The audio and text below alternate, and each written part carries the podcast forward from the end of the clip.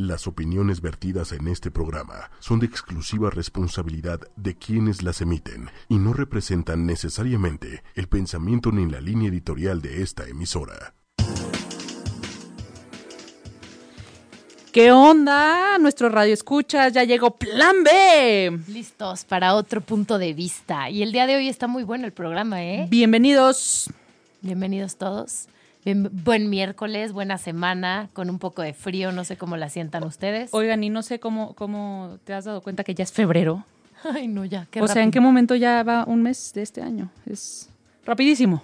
Yo apenas entregué a reciclar mi árbol de Navidad, así que todavía no siento que ya entró de febrero, pero bueno. Sí. Ya Y- estamos en la Candelaria, listos los tamales, la lonja. Espero que la tengan muy preparada porque yo me voy a dar un buen festín. Oye, sí, es, es buen punto, ¿eh? Aquí producción. Deberíamos de hacer una tamaliza, ¿no? Los, el equipo de ocho y media, ¿o qué? ¿Quién, ¿Quién sacó la rosca? Digo, ¿quién sacó el muñeco de la rosca? Ah, se- seguro se hicieron rosca de reyes todos los que sacaron el muñeco. O sea yo creo que, que, sí, un poco güey. Pues bueno, no importa, podemos hacer donativo. Los programas de mañana les toca los tamales por, por el día, ¿no? Aquí me presentaré para recibir mi, mi dosis. Oye, tenemos un programa súper jugoso, de altura, quisiera decir, o de doble altura. Un programa de doble altura. Yeah. Nos acompaña un arquitectazo. Bernardo, bienvenido. Hola, buenas noches. Esta es tu eh, cabina, tu estación. Y Muchas le gracias. decidimos poner método, la arquitectura desde, desde otro punto de vista, porque vamos a hablar, sí, de la arquitectura, pero este despacho nos propone otra visión acerca de la arquitectura, como otra forma de atacar las ideas que pide un cliente. Entonces vamos a estar platicando un poco de eso. Espero que les guste. Tenemos música muy buena, ¿sí o no? ¿Qué tenemos de Buenísima. música? La música son artistas que alguna vez en su carrera, antes de ser cantantes, fueron arquitectos o estuvieron estudiando una parte de la carrera de arquitectura. Entonces está súper interesante. La verdad, está enriquecedor ese artículo. Vale la pena leerlo.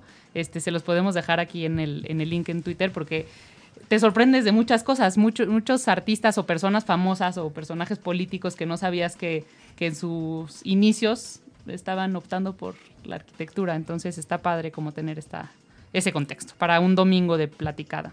¿Cómo ves la relación entre la arquitectura, el arte y la música? Sí, hay muchísimos, muchísimos casos de artistas bastante famosos, este, directores de cine. Ahorita el último que se me viene a la mente es el de Tron, por ejemplo, que incluso en la película Notas eh, pues, tiene un complemento arquitectónico súper importante, ¿no? sí. Que creo que, no estoy bien seguro, pero creo que es el mismo director que la película de Oblivion de Tom Cruise, que Ahorita. también tiene como un componente arquitectónico. eh, Aquí nuestra maestra en. Google eh, nos va a averiguar exactamente bien el, el dato, pero sí, este, sí está súper interesante. También estaba la reina Nur de Jordania, entonces que dices, no tiene nada que ver, pero de repente como en su vida siempre tienen ese, ese toque de, pues no sé, como de artistas y de atacar la vida desde otro punto Sí, de vista. sí. ¿no? Oye, pues qué increíble. Muchas gracias por acompañarnos, Bernardo. Creo que Al el revés, programa... al contrario, gracias a ustedes. El programa de hoy de doble altura, quise decir, es, es como una escala. analogía arquitectónica aquí, un, un programa de mucha madera. Vamos, o de- Exactamente, de gran escala. eso. Este, mm, pues vamos a, a hablar, como les decía Valeria, principalmente de este tema de cómo ver la arquitectura desde otro, desde otro punto de vista.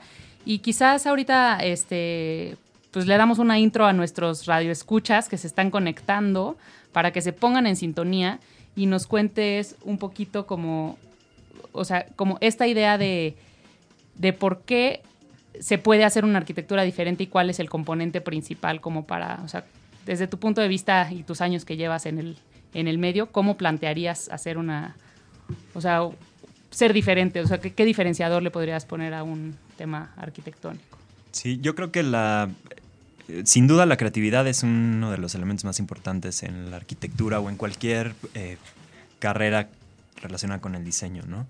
Entonces, siempre, eh, yo creo que todos los arquitectos o muchos arquitectos tienen esa intención de lograr algo diferente y, y- y tener esa creatividad. Eh, para nosotros, yo creo que surge de una forma un poco más diferente y la tenemos muy arraigada, o por lo menos nos cuestionamos mucho eh, como esa, esa diferencia y ese proceso que pueda lograr que seamos más creativos, ¿no?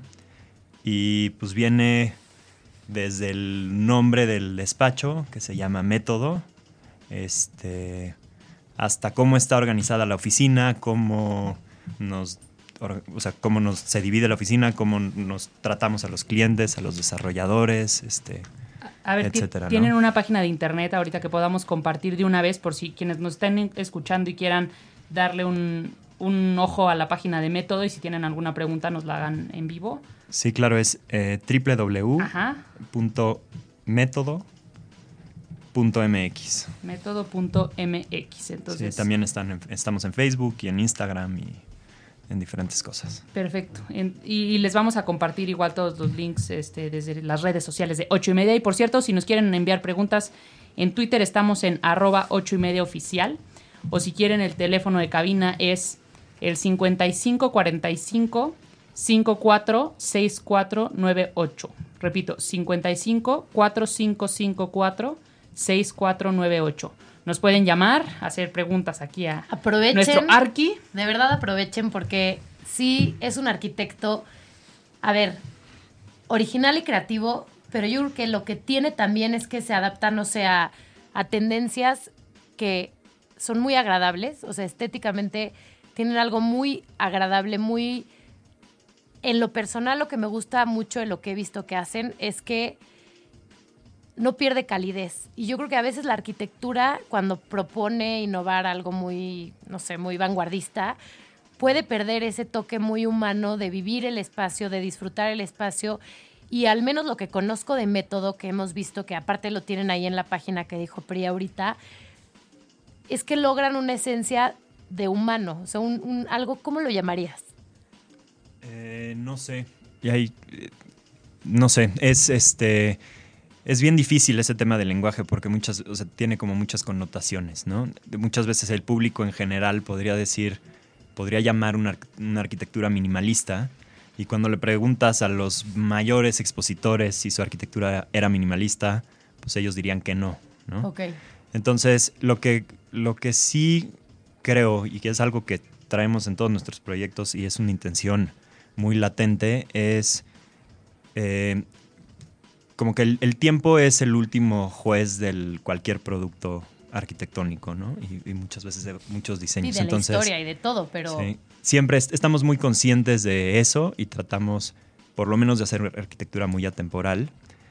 Eso sí se transmite en arquitectura que es muy limpia, eh, pero con el cuidado de que no sea fría, de que no sea, este, pues sí, ultra Sí, mod- fría, sí, literal, que, que de verdad no sientes como la, el placer de vivir ahí, de hacerlo tuyo, como que haces un espacio... Cozy, digamos. Exacto, acogedor para las personas, exactamente. Oye, pero justo esto que decías al principio de lo que para alguien puede parecer minimalista, para alguien más puede ser, pues digo, no sé si necesariamente archivarroco sea la, la expresión, pero sí puede ser como otro concepto que no tiene nada que ver con minimal- ni- minimalista. Eh, creo que tiene un concepto clave aquí que es como el tema de la interpretación. O sea, co- como que al final del día tú operas en, o sea, las casas se siguen construyendo de varilla y concreto y ladrillo. Y este, pero eso tuvo que pasar por un deseo, ¿no? O sea, como que primero es que el cliente te dice que quiere que su casa se vea como el Taj Mahal, ¿no? Y después de eso lo tienes que, que traducir y que interpretar y que entender y que lo que vaya a quedar realmente sea lo que el cliente se estaba imaginando. Porque creo que en todos estos temas artísticos pasa, ¿no? O sea, por ejemplo, e- es hasta incluso en, en la cirugía plástica que, que dices, ay, pues es que me va a quedar la nariz como que así. Pero a la mera hora juegan un- o sea, muchísimos factores, eh, desde tu eh, grosor de la piel, este, tu tipo de cicatrización y demás, que como que lo que te imaginaste no es necesariamente lo que quedó, pero no es, no es que el que hizo el arte haya estado equivocado en la interpretación. O sea, como que creo que este tema de saber a qué se está refiriendo, o sea, el, como decía el vocero de quién era Cedillo, ¿no? De lo que No, quiso de- decir. de Fox, sí. al vocero Lo de que el Fox, presidente exacto. quiso Lo que el decir. presidente quiso decir era, entonces, ¿tienen ustedes algún vocero o alguien que diga, a ver, ¿cómo traduces el deseo de un cliente a un lenguaje arquitectónico? Eh, mira, sí.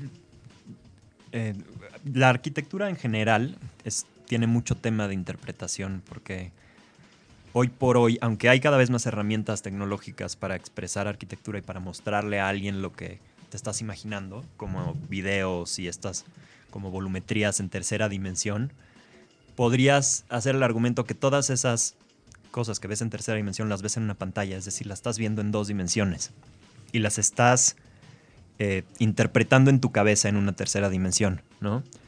Y entonces, cuando un cliente llega, pues obviamente él trae una idea en la cabeza en tercera dimensión, la chamba del arquitecto es interpretarla, transmitirla a dos dimensiones para que alguien que la vaya a construir pueda interpretar ese dibujo en dos dimensiones y volver a, pasarlo a una tercera dimensión, ¿no? Eh, eso como en, como muy de una forma muy pragmática, pero también hay un, una diferencia en el, la semántica o en el léxico, que es un poco lo que estábamos diciendo del minimalismo o así, o el caso, por ejemplo, del pantalón, ¿no? Me imagino que el arquitecto nunca dijo, ah, voy a bautizar este edificio como el pantalón. Claro, o el cigarro. Cuando... ¿Existe el cigarro? ¿Cuál es?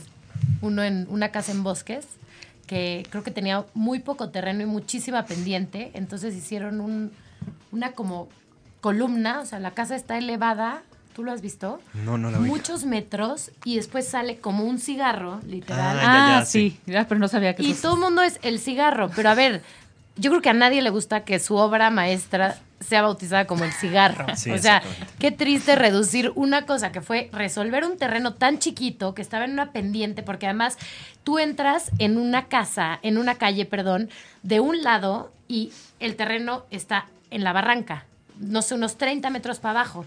Entonces, hazte cuenta que lo que este arquitecto resolvió fue hacer como los cimientos de la casa, es una columna como maciza, digamos, en lugar de que se vean esas columnas, ¿cómo se llaman estos soportes de casas que están como seis metros arriba y que parecen andamios de construcción, que son como esas columnas, ¿no? como cuando está volado, ¿no? Como de volados, exactamente. Lo que él hizo fue como un, una cosa sólida, sube y, y la casa es un rectángulo atravesado.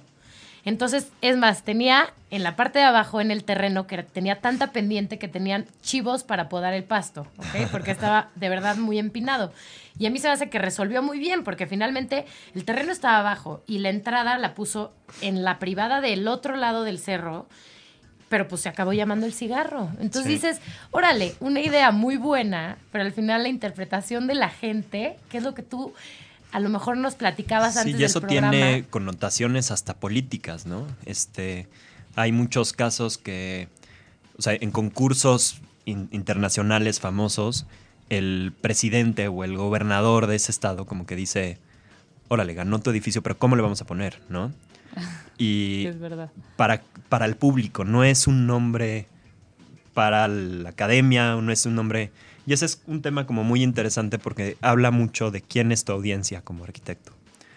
Que, que puede ser el público en general, que puede ponerle nombres como el rallador de queso, el dorito, el pantalón, el servilletero, la lavadora, ¿no? Todos ejemplos de arquitectura. A ver, todos los que nos estén escuchando y se acuerden de esos nombres simpáticos que, que tienen las construcciones, aquí ilústrenos, mándenos arroba ocho y medio oficial, y aquí los mencionamos. Y a ver cuántos, cuántos arquitectos se hicieron el harakiri después de ver cómo bautizaron a sus obras maestras. Pero bueno.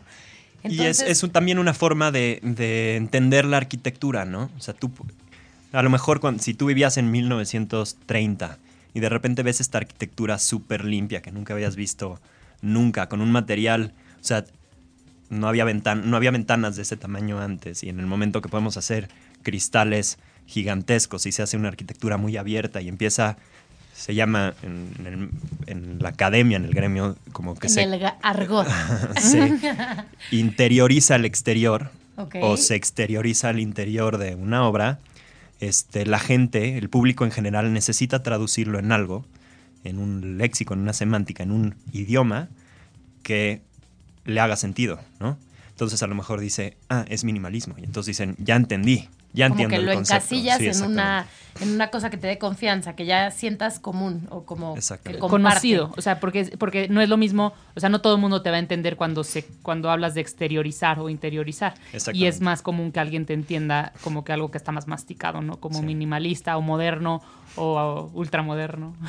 Sí, y ahí, ahí llega a, a ser trillado y chusco en el caso de los concursos estos internacionales políticos que hay arquitectos que lo hacen como una estrategia mediática realmente de decir, es que yo vi el mar y me imaginé el mar y entonces mi edificio es como el mar, ¿no? Y entonces la gente dice, ah, ya, ya entiendo ahora sí la arquitectura de este, de este arquitecto porque lo, lo, lo asemeja a algo que conoce. Como que lo justifica, ¿no? Exactamente. Te da un, un contexto para que ya lo entiendas más hacia tu lenguaje mortal. De nosotros que no sabemos ni papas de arquitectura, pero decimos, a mí me gusta la Sagrada Familia de Gaudí.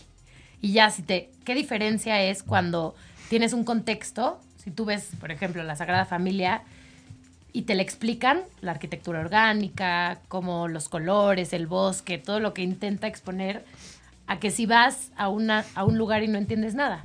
Ahí está un poco, yo siento, lo de ustedes de método, que le meten todo atrás, todo un estudio, una propuesta original que se sale de lo convencional, ¿no?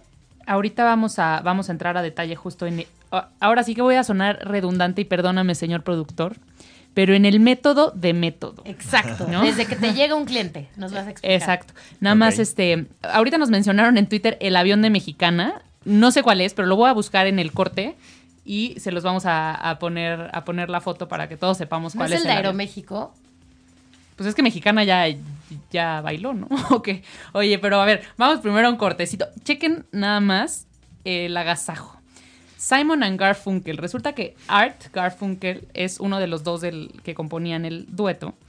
Es- empezó estudiando arquitectura y de hecho tiene canciones que hacen alusión a pues como que a esa parte de su vida. Ahora no fue esa porque decidimos escoger una más famosilla, pero este es Simon and Garfunkel con The Sound of Silence para ponernos a tono y volvemos.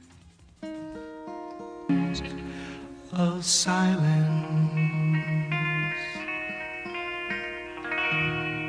Ya estamos de regreso. Perdón, es que a veces digo muchas tonterías y me estaban regañando de que hoy sí me voy a portar bien. Hoy no voy a decir ninguna palabra altisonante, ningún tipo de doble sentido, ni nada, porque estamos aquí con Bernardo García y Oye, Val, no es te un preocupes. arquitecto No te preocupes que la producción ya me dijo que te tiene el horario de la una de la mañana libre. O sea que Ah. ya, ya tu programa puede... El, el el de las- turno nocturno. Exactamente. Muy bien. De una a una quince. De una... Sí, porque dicen que De no hay- una a una quince, nos dice el señor productor. Muchas gracias por el espacio. Sabemos que fue difícil conseguirlo. Estaba peleadísimo. Mucho cariño. Sí, Mil con mucho Y creo que cariño. nadie va a poder operar, entonces yo solita pues voy a auto. Va a hablar operar. desde la consola. Ah, pero eso sí es libertad de expresión, ¿eh? Agárrense, porque si ahí no hay Si nadie, la ves apagada no importa, sí funciona. sigo hablando, seguro. Sí. Ok, va, mil gracias. Sí. Lo grabo en mi celular por si acaso nadie me oye. Pero pues sí. No, pero entonces, a ver, ya, pon- ponte seria. Ya, ya nos mandaron, perdón, es que ya nos mandaron foto del avión de Mexicana y pues no, no le veo la cara de avión de Mexicana, pero dice que parece un ala de avión. Ahorita se las vamos a poner al público a ver qué Es opina. el edificio de Mexicana, no sé si se acuerdan, está como por, Sí, sí, por sí, claro. patriotismo, ¿por dónde está eso? Y es horrible. O Sí, sea, la verdad es que es muy feo. No importa que parezca, Center. pero es espantoso el güey. Entonces, a ver, sí, hay aberraciones arquitectónicas, ¿estamos de acuerdo? Pero volviendo a método, ¿cuál era el método de método? Pues mira, no, justamente el método es que no hay un método, como que estamos en la búsqueda de, o más bien estamos, creemos que todos los proyectos deben de tener un método único, ¿no? Este, y la idea es que si abordas una metodología diferente, puedes llegar como a una creatividad algo más original. Eso puede, o- sea, y muchas veces, hablando, de- como estábamos hablando de las audiencias, este, esa metodología tiene igual o más potencial que la obra per se. Eh, en, método siempre tratamos como de orientar nuestros proyectos a estas diferentes audiencias, al público en general, a esa gente que te pone los apodos como el pantalón y la lavadora, al cliente, que va a ser el usuario final, pero también a la academia y al gremio y a los diseñadores y a gente como más erudita en esos temas, ¿no? Sentimos muchas veces que si haces una arquitectura específicamente para nada más una de esas audiencias, te quedas muy corto y puedes... eh, pues se queda, sí, es, es- muy mala arquitectura. Perder lo ¿no? integral, ¿no? ¿Sabe? Que le cumpla a todos los públicos que va a tener el, la obra, ¿no? Sí, exactamente, Siento sí. que se asemeja un poco, eh, digo, igual perdonen mi analogía este, poco, poco creativa, pero como a las agencias de publicidad. O sea, hay agencias de publicidad que hacen un comercial para ganar un león de can, ¿no? O sea, y, y no necesariamente ni vendió, ni fue un comercial bueno, sino que tuvo todos los elementos que la academia evalúa, pero no fue efectivo para las ventas. Hay otros comerciales que son malísimos en cuanto a producción y creatividad, pero que son súper efectivos para la venta. Entonces, como que siento que el, el hacer un, un tema integral en arte, porque pues al final del día que pues, es un arte, la, la producción también. Eh, sí, saludos, señor productor, estoy aquí este, haciendo puntos. Ah, eh, o sea, diseñar un, un, comercial, una creatividad, o sea, esto requiere, ¿no? Creatividad de la agencia y, y del cliente y de quien esté involucrado. Eh, diseñar algo que sea creativo, que, que, a la vez sea efectivo, que sirva para lo que fue creado, ¿no? Que, que, cumpla su objetivo y que además de eso guste a la gente, o sea, y, y, tenga recordación y todas las otras métricas. O sea, creo que es un reto muy grande porque tienes que envolver factores que probablemente uno esté peleado con otro. O sea, no necesariamente todo lo que vende gana un león de can y no necesariamente todo lo que es súper archicreativo este, tiene efecto en las ventas. Entonces sí, creo que se puede parecer un poco a este tema de darle gusto a... Sí, y cada vez más. Eh, yo creo que, o sea, ahorita en las redes sociales o en... O sea, estamos muy educados a ver imágenes, ¿no? Y vemos... Eh, vivimos la arquitectura mucho a través de, estas imágenes que pueden ser digitales, pueden ser en revistas, pueden ser... Pero realmente la arquitectura que vivimos y que estamos habitando, que estamos dentro de ella, eh, no necesariamente es la arquitectura de la que todo el mundo está hablando, ¿no? Pasa como un segundo plano y es tu arquitectura, arquitectura cotidiana y no es cuestionada ni criticada ni analizada y muchas veces no te das ni la oportunidad de vivirla, ¿no? Si realmente, o sea, hay gente que tiene casa como de un arquitecto famoso y ni, se, ni sabe que es de un arquitecto famoso y de repente cuando se enteran dicen, ah, a ver, y, ah, pues sí, sí está más padre, ¿no? Y, y, y, ya la valoran más. Y solamente después de haber entendido eso lo valoran, ¿no? O una casa de alguien muy finolis o muy conocido, muy renombrado, pero que no es funcional a lo mejor. Exactamente. Que yo he visto, por ejemplo, casas divinas, pero el día que tú le quieres meter una foto de la familia, una plantita o algo y le mueves un un adorno de los que ya traía porque lo decoraron antes de vendértela, ya no cumple porque ya, no cumple, sí. ya se ve desordenada, ya se ve como avejentada, ya se ve un poco chafa, ¿no? Sí, y es el, el, el riesgo es muy grande en hacer arquitectura que se vea bien en fotos, pero que para el usuario final no sea, eh, pues no, no sea cómoda, no sea funcional. Si tú tuvieras que darle una jerarquía a entre cumplirle a tu cliente final, que a ver, finalmente es el que te paga, estamos de acuerdo, a la academia para la posteridad y que te reconozcan y hacerte un nombre, o a, pues, al público en general, que a lo mejor va a ser tu gancho para futuras ventas, ¿a quién le darías la prioridad? Eh, no sé, yo creo, que, yo creo que justamente el chiste es hacer un equilibrio y no, no, no puedes orientarlo a algo, a, un, a solo una audiencia, ¿no? Y ahí también hay un tema que va muy ligado a la, a la, academia, pero también es algo muy personal o ver, muy del despacho. Disculpen la interrupción, pero la academia es quién? O sea, es personas que se dedican a la arquitectura o quizás eh, los que le saben o... Sí, buena pregunta. La verdad, eh, o sea, sí, cuando digo la academia me refiero o el gremio o a un poco el gremio, un poco, o sea, pueden ser escritores de arquitectura, pueden ser críticos de arquitectura, quizá. pueden ser fotógrafos, pueden ser arquitectos, puede ser gente que realmente no e, está un poco más letrada en el tema y que tiene como un poco más de... Y que te va a juzgar finalmente, ¿no? Sí. Bueno, todos que, te van a juzgar. Que va a emitir ¿no? una opinión con cierta eh, credibilidad. O Exactamente. Si nosotros hiciéramos un proyecto orientado nada más a ese gremio, a esa academia que estábamos diciendo, este, pues posiblemente para el público general podría ser horroroso o, y le podrían poner un apodo muy despectivo.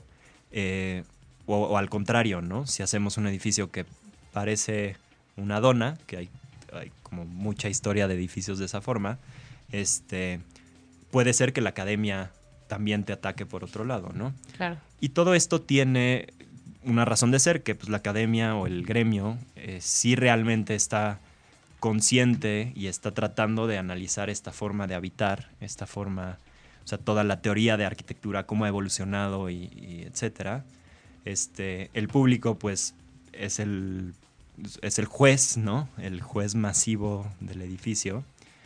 Y entonces yo creo realmente, nosotros creemos mucho que no puedes hacer arquitectura sin realmente poner atención en todas esas audiencias. Y dentro de esas audiencias, algo que es muy importante es la voz del arquitecto o del despacho de arquitectos, eh, o la, el argumento o la intención o lo que realmente estás en ese momento tratando de, de cuestionar o de Proponer. proponer, exactamente, ¿no? Entonces, eso a lo mejor va más ligado al gremio, pero, pero podrías decir que son esas como cuatro, cuatro Factores. formas de atacar la arquitectura, ¿no? Ole, a ver. Entonces, para nosotros, llega una persona a tu despacho, los contacta. Nos, nos interesa el proceso. sí. Y te dice, a mí me interesa, tengo un terreno de tal medida, me interesa una casa, pero que sea una casa con tales o cuales características. ¿Cómo es tu proceso? La línea que llevan hasta entregar el producto final, más o menos. Bueno, un poco lo que estábamos diciendo de las interpretaciones es fundamental, ¿no? Entonces tienes que saber leer a tu cliente. Todos los clientes son diferentes y todos los proyectos deben de ser diferentes, ¿no? Y para nosotros lo más importante es realmente entender cómo va a ser el uso final de ese proyecto. Y literal te sientas con el cliente a platicarle de su día a día, cómo, Sí. para qué lo va a usar, sí, cuántos sí. hijos, ¿es eso? Sí, sí, y, y un poco, eh, por ejemplo, si les gusta cocinar y, y- o sea, hay mucha gente que la mayor parte del tiempo la pasan en la cocina, ¿no? Es un punto de reunión básico para su casa. Exactamente, entonces la cocina tiene una connotación, una forma de funcionar muy diferente al A que resto. si alguien les va a cocinar nada más. Y Exactamente. ellos no se van a parar adentro. Exactamente. Ok. Y ese, o sea, ese es el punto en el que la gente ya sabe lo que quiere, porque yo creo que me imagino que hay una parte amplia de clientes que nada más llegan como con un, eh, tengo este terreno y ¿qué haces? Y vuela tu creatividad por, por los cielos, ¿no? O sí, sea, tienes que manejar las, las expectativas de los clientes en, en todos los casos, es, es fundamental. Y sí, hay muchísimos clientes que no saben lo que quieren o muchos que creen que, que quieren algo que no realmente quieren. Claro, y les empiezas a preguntar, oye, ¿y realmente este, una alberca qué tanto la usarías en México, en la Ciudad de México? Y a lo mejor y salió que no, Sí, no iba a ser. no. Era su sueño guajiro, pero en realidad no le iban a dar tanto uso como un jardín grande, a lo mejor. Exactamente, un- entonces hay que irlos, como estudiarlos También muy los- bien. los, guías, irlos- ¿no? Un poco. Sí, claro. Sí, muchísimo. Y tienes que hacer que el concepto que, que ya te imaginaste les cuaje en la cabeza para poder continuar sobre una línea. Porque si no hay una línea y no hay, no hay una intención, pues te van a, o sea, te pueden cambiar. Entonces, Todo mil veces. antes de lo que tú ya, del, ¿cómo se llama lo primero? ¿Unos bocetos? ¿O qué es lo primero que, Sí, dividimos los proyectos siempre como en cuatro etapas y la primera etapa la llamamos como una etapa conceptual, ¿no? Ok. en la que dimensionas los espacios, eh, en la que entiendes el funcionamiento. Este, muchas veces hasta el mismo nombre del espacio te puede ser una limitante, ¿no? O sea, si tú dices, esta va a ser una biblioteca, como que dices, o sea, como que automáticamente ese espacio es un lugar donde puedes leer y ya, ¿no? Claro. En vez, sería, o sea, sería más amplio poder decir, este va a ser el espacio El family donde... no, donde puedes Pues sí, leer, donde pero puede puedes ser leer, donde puedes puede ser la escuchar sala, el puede ser- radio, donde puedes este, tocar un instrumento, donde puedes echar una siesta, ¿no? Entonces, hasta el lenguaje puede ser un poco limitante y eso es un poco lo que decimos de que, de que buscamos un método diferente. Cada proyecto debe de tener una forma de ser atacado dependiendo de las complejidades y las necesidades del cliente, que ese método, ese proceso creativo puede llevarte a un resultado que no, que no es el, el inmediato, el que te imaginabas inmediatamente, ¿no? Y el cliente lo sorprendes de la idea que él traía muy arraigada, a lo mejor en su cabeza, que llevaba tres años masticando el concepto de la casita típica. Y a la hora que tú lo atacas de otra forma, dice, ay, pues a lo mejor nunca me había planteado una casa con tantas áreas verdes. O Sí, una yo siempre había pensado que pues un patio atrás con plantitas y tú les propones algo muy diferente y a lo mejor es algo que realmente rebasa sus expectativas. Exactamente, esa es, es la tarea realmente de un buen arquitecto. Eh, manejar las expectativas de los clientes y proponerles algo que el cliente no imaginaba. Y como arquitecto, sí hay, hay tantas herramientas hoy por hoy que tienes bueno, por lo menos nosotros tratamos de resistirnos a las, a las ideas inmediatas. Como que decimos, ah, pues lo más lógico sería hacer esto. Ajá, la Pues bueno, va- o sea, ahí está la idea y vamos a dejarla ahí en el tintero un rato y vamos a, a analizar todas las diferentes opciones. O se clavan nada más en meterle los acabados de moda, pero no en un proyecto diferente, ¿no? Exactamente, ese es un riesgo grandísimo de la arquitectura en Como México. que yo siento que ves mucha casa igualita.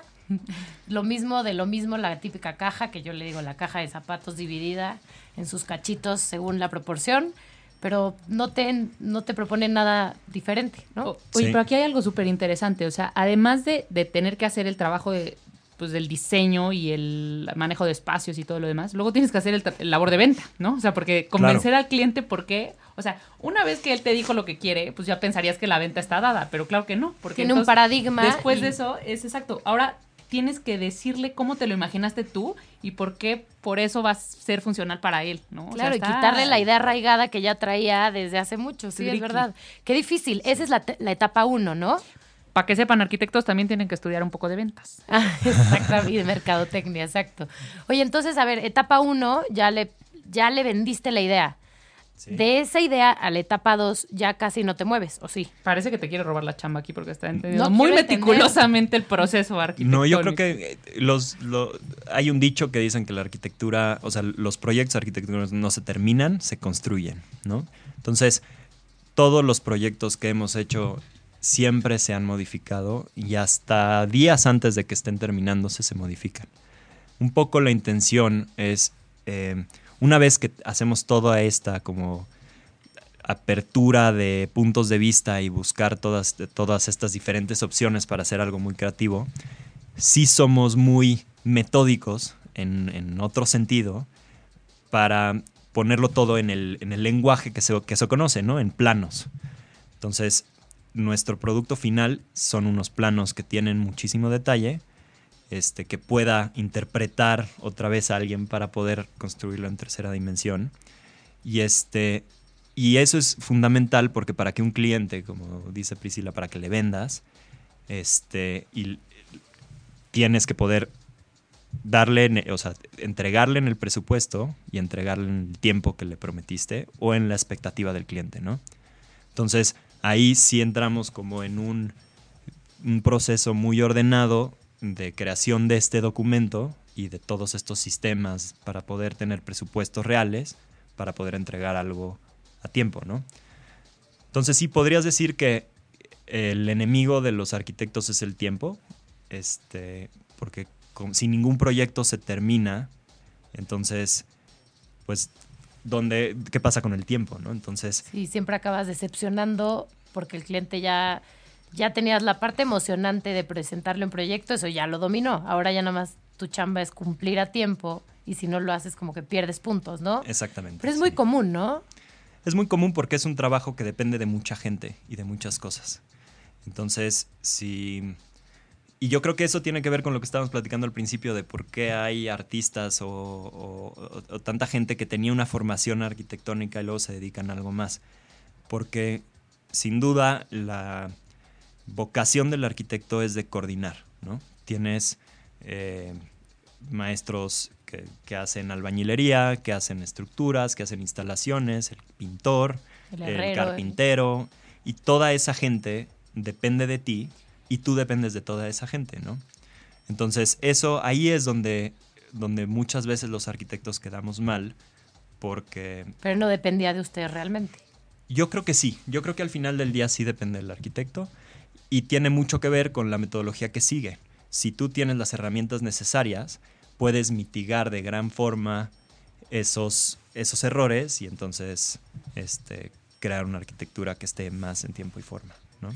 Oye, hablando de tiempo y forma, justo es nuestra siguiente pregunta. Eh, bueno, para empezar, mandamos un saludo a Sergio que nos mandó el pepino de Norman Foster. Les acabo de poner la foto en Twitter, en el Twitter de arroba ocho y media oficial. Es un edificio en Londres, si me, si me equivoco. Salen muchas películas, ¿no? Sí. Este, pues sí, sí tienen formas peculiares. O sea, podemos. Aquí cada quien lo puede interpretar como quiera, pero. Es el pepino por no llamarlo de otra forma. Exactamente, algo así. Pero está, este, está muy padre. Aquí pueden, se los dejamos en el Twitter. Y también tenemos otra pregunta que les parece si la abordamos después del corte. La pregunta dice, ¿cómo evitas como arquitecto caer en tendencias y hacer arquitectura atemporal? Ay, está buena. Este, pues va- vamos a la, a la siguiente canción. ¿Les parece que tenemos a quién? Tenemos a, ah, a Seal. Seal también era uno de los El guapísimo Seal. de, de los arquitectos que, que encontraron otro, otra carrera en la música y esto es Kiss from a Rose o ya no me acuerdo. cuál. Ah, sí, Kiss from a Rose. Regresamos.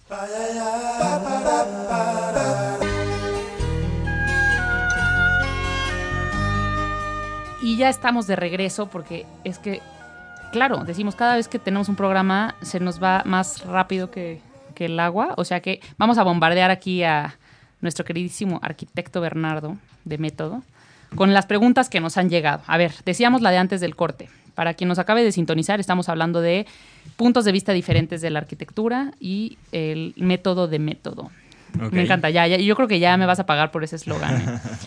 Decía, eh, la pregunta es, ¿cómo evitas como arquitecto caer en tendencias y hacer arquitectura atemporal? Em, o sea, el- la pregunta es, el objetivo es hacer arqu- arquitectura temporal, ¿verdad? ¿Entiendo? Sí, ¿cómo, Sí. ¿cómo logras hacer esa arquitectura temporal Pues sí, porque- sin caer en tendencias de moda que- de ahorita? O sea, por ejemplo, pasó un tiempo, digo, no sé hace cuántos años, pero como que todo era chocolate, ¿no? O sea, todo, Sí, sí, todo sí. del diseño tenía que ser así como madera, color chocolate, súper oscura, no sé qué.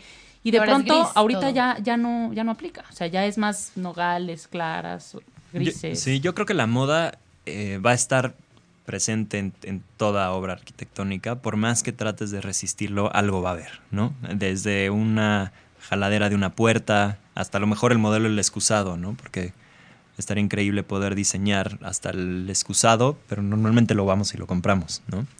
Entonces yo creo que tiene mucho que ver con la cultura o, la, o el estudio que tiene detrás el arquitecto que está trabajando en ese proyecto o el despacho, ¿no? Tratar de ver qué se ha hecho durante toda la historia, tratar de ver cuáles han sido los errores, cuáles han sido este y yo creo que si eres coherente con esto que estábamos diciendo de las audiencias y si eres eh, por ejemplo, algo que mencionó Valeria de los materiales, ¿no? Hay veces que las casas tienen, este, que el objetivo de la casa es nada más ponerle materiales interesantes y el espacio, la verdad es que no, a lo mejor no hace sentido con los materiales que tiene, ¿no? Y ahí juegan los, el mueble, los muebles, este, los acabados, la arquitectura, todo tiene que ir dentro de esa línea que, que justo estábamos diciendo, como tratar de convencer al cliente de que, o, o que el cliente entienda tu argumento, tu intención dentro de una obra, ¿no? Ok. ¿Cuándo vale la pena? A ver, tú tienes un proyecto de remodelar una casa, de hacer algo diferente con tu espacio que ya, que ya lo tienes, ¿va? ¿Cuándo ya es necesario recurrir a un arquitecto? Y como que cuál es la barrera de, no, es que ahora sí ya toca un arquitecto y cuándo tú lo podrías resolver sin pedirle a un arquitecto. No sé, es, es una pregunta muy difícil. Yo creo que, eh, digo, no sé, a lo mejor, por ponerte un ejemplo, cuando tienes gripa, ya sabes que si te tomas un Tylenol te vas a sentir mejor, pero posiblemente si le hablas al doctor, aunque sea la gripa más sencilla, te puede dar una medicina que te sirva un poco más, ¿no? Entonces yo te podría decir que para cualquier cosa está mejor tener la opinión de, un arquitecto en una remodelación. Algo que hacemos nosotros definitivamente es eh, tratar de orientar todos los incentivos de toda la gente que trabaja en la oficina eh, a la eficiencia y a los tiempos. Entonces, de esa forma podemos hacer desde muebles hasta edificios eh, y, digamos, ganar dinero igual en, en ambas, ¿no? Si eres suficientemente eficiente, puedes hacer cualquier cosa, cualquier veo- escala de proyectos. A lo mejor mucha gente diría que un arquitecto es muy caro. O sea, bueno, meter un arquitecto en una obra es muy caro. Yo creo que es el sentir de mucha gente. Pero no puedes tú decir que a lo mejor te sale más caro hacer mal las cosas que después vas a tener que parchar. A lo mejor un daño estructural que le metas a una pared por una obrita babosa que quisiste hacer una... Por ejemplo, yo hice un- una puerta que daba al jardín que no existía y el maestro me dijo, a ver, si la quiere hacer nos arriesgamos a que si hay un castillo, un lo que sea, pues puede haber daño en, el- en la estructura por el peso. Finalmente Claro. ya le picamos, vimos que no había nada y sí se pudo hacer, pero como que ese juego de, ok, es caro, pero te- a lo mejor te va a salvar de... Esa es una muy mala fama que nos hemos hecho Sí, los arquitectos, porque también un poco por la forma en la que cobramos mucha gente. En método hacemos un, un poco todo diferente con esa intención. Nos encanta lo diferente en este programa. Así que llégale. De aquí La- somos. si, si tú logras, o sea, si llega un cliente y te dice quiero hacer una puerta, este, y tú como arquitecto entiendes la necesidad de la puerta, a lo mejor te va a proponer un material que no tenías en mente y a lo mejor tu puerta no tenía que ser de acero, este, y a lo mejor es más resistente, ¿no? Entonces, un buen arquitecto y eh, tiene o debe de hacer que la obra salga en el precio que el cliente quiere, ¿no? Y que su trabajo, o sea, no debería de ser más caro con- contratar a un arquitecto, nunca debe de ser más caro. Entonces, si tú eres empático con las necesidades del cliente y eres eficiente en tu forma de trabajar y el, y- y el despacho tiene esa eficiencia, eh, no debería ser más caro. Una, una de las razones por la que esto se ha vuelto, eh, nos ha hecho mala fama, es que mucha gente cobra un porcentaje del, del costo de la obra, ¿no? Ajá. Entonces, si tú me dices, es- si yo El te digo que te voy a cobrar el... Te conviene hacer una obra más cara porque tu porcentaje va Exactamente. una base mayor. Entonces, si no desligas esas cosas, claro. este, pues sí, evidentemente sería más caro, ¿no? Si, o sea, si me pides un teléfono de oro o un teléfono de plástico, no tengo por qué cobrarte más por un teléfono de oro que por un teléfono de plástico, ¿no? Buenísimo. sí. Ya escucharon, eso sí es una breakthrough, es una innovación en, en la forma de, bueno, al menos es la primera vez Es que como lo la escucho. ética, ¿no? Sí. Eh, o sea, yo sí es la primera vez que lo escucho, que, que no esté ligado necesariamente el cobro del servicio al, a lo que te va a costar, porque es un poco el dependiendo el sapo la pedrada, ¿no? O sea, porque Sí, dices, ay, claro, si le alcanza para hacer una casa de este tamaño con estos materiales, pues me alca- le alcanza para pagarme El más. doble. Pero Le al cobran final del por día, dos. la chamba no necesariamente está ligada al, al- al material que se usa. Entonces creo que es, es como un tema muy justo. Este, yo no lo había escuchado, pero me acabo de motivar a hacer un chorro de arreglitos. ¿Sabes arreglitos sí? inmobiliario hogareño. Incluso una amiga arquitecta me decía que luego consiguen descuentos como arquitectos. Entonces, o sea, de verdad sí puede ser hasta que te valga un poco la pena porque además la chamba va a estar bien hecha desde el principio. También hay muy mala costumbre de que muchos arquitectos esos descuentos que consiguen se los quedan y no, Claro, los, no se los es el punto, transmiten ajá. a los, al cliente final, ¿no? Pero si se viera reflejado un ahorro en materiales porque conseguiste un descuento, más acabados de primera bien hechos, este, evaluando todo lo, lo- lo que le conviene a, a tu casa, pues finalmente sí es una ecuación que te vale más la pena, ¿no? Exactamente. Y un riesgo también, eh, digo, en, por lo menos en nuestro despacho no, o sea, hay, somos 15 personas, en, en- en casi todos los despachos de arquitectos no dependen de una sola persona y no deberían. Este, un riesgo muy importante es transmitir esa necesidad a, toda la gente de la oficina, ¿no? Porque pues a lo mejor yo soy muy cuidadoso de tratar a- de, ponerme en presupuesto con un cliente, pero si alguien que está dibujando ese proyecto no tiene esa sensibilidad, pues va a haber aumentos en el costo y a ver, ¿no? Y eso es algo que para nosotros es súper importante y de- por eso somos Método Arquitectos y no somos eh, Bernardo García Arquitectos, ¿no? O sea, sí somos una colaboración y desde nuestra... La intención es que nuestra forma de cobrar se transmita a todos los, toda la- todos los empleados de la Todos los oficina involucrados. y entonces los intereses se alinean con los del cliente. Oye, Bernardo, es que después de la suavicrema, de la estela de la luz, que, que sí que sí que nos metieron una buena cuchillada a todos los contribuyentes, sí los arquitectos, qué mala pata que se hayan algunos construido tan mala fama, porque de verdad un despacho ético, yo creo que sí ayuda mucho a este país, yo creo que hace falta que una empresa de ya, ya estás hablando de 15 personas, más todos los que subcontratan ustedes, me imagino que son muchísimos, Sí. y que lo hagan bien con esa ética, de verdad con el compromiso de cumplirle al cliente, pues sí es, es un diferencial importante, ¿no? Yo creo que sí, yo creo que así debería de ser todos los trabajos en todos lados, ¿no? No, no puedes tener a alguien que, que le frenas el crecimiento, no puedes tener a alguien que no entienda el objetivo final de una oficina, ¿no? Por más que sea eh, la persona del escalón más bajo de una empresa tiene que entender cuál es el objetivo de cualquier empresa y entender y, y pelear por él, ¿no? Pues ya escucharon, este es Método Arquitectos, www.método.mx. Se nos acabó el programa, estoy tristísima porque, pero estoy muy picada, o sea que fuera del aire voy a contratar aquí a mi señor arquitecto para, para muchos arreglitos que hay que hacer. Y este, y pues sí, es una forma diferente de atacar la arquitectura que creo que siempre nos viene bien salirnos de la caja y, y pensar de otra manera. Muchas gracias por Muy acompañarnos. bien, gracias a ustedes. Y los dejamos en muy buena compañía porque vamos a oír una de mis canciones favoritas del mundo mundial entero, que aparte hace alusión a, a construir una pared ahora que estamos con Trump, con los arquitectos. Yo creo que todo se relaciona, ¿no? La construcción. Nos vamos a los integrantes de Pink Floyd, eh, que querían estudiar arquitectura y gracias a tres de ellos que estaban estudiando arquitectura, fue que se hizo Pink Floyd, de las mejores bandas del mundo entero. Y nos vamos a Another Brick on the Wall. Espero que hayan ido al concierto de The Wall, porque si no, de verdad es una experiencia mágica para todo el mundo. Y los dejamos en muy buena compañía. Próximo miércoles. Esto es Plan B. Gracias, Bernardo. Muchas gracias, gracias a Pri. ustedes. Gracias a Nos todos, dejamos. gracias producción. Gracias. Plan B, nos vemos el miércoles 8 pm.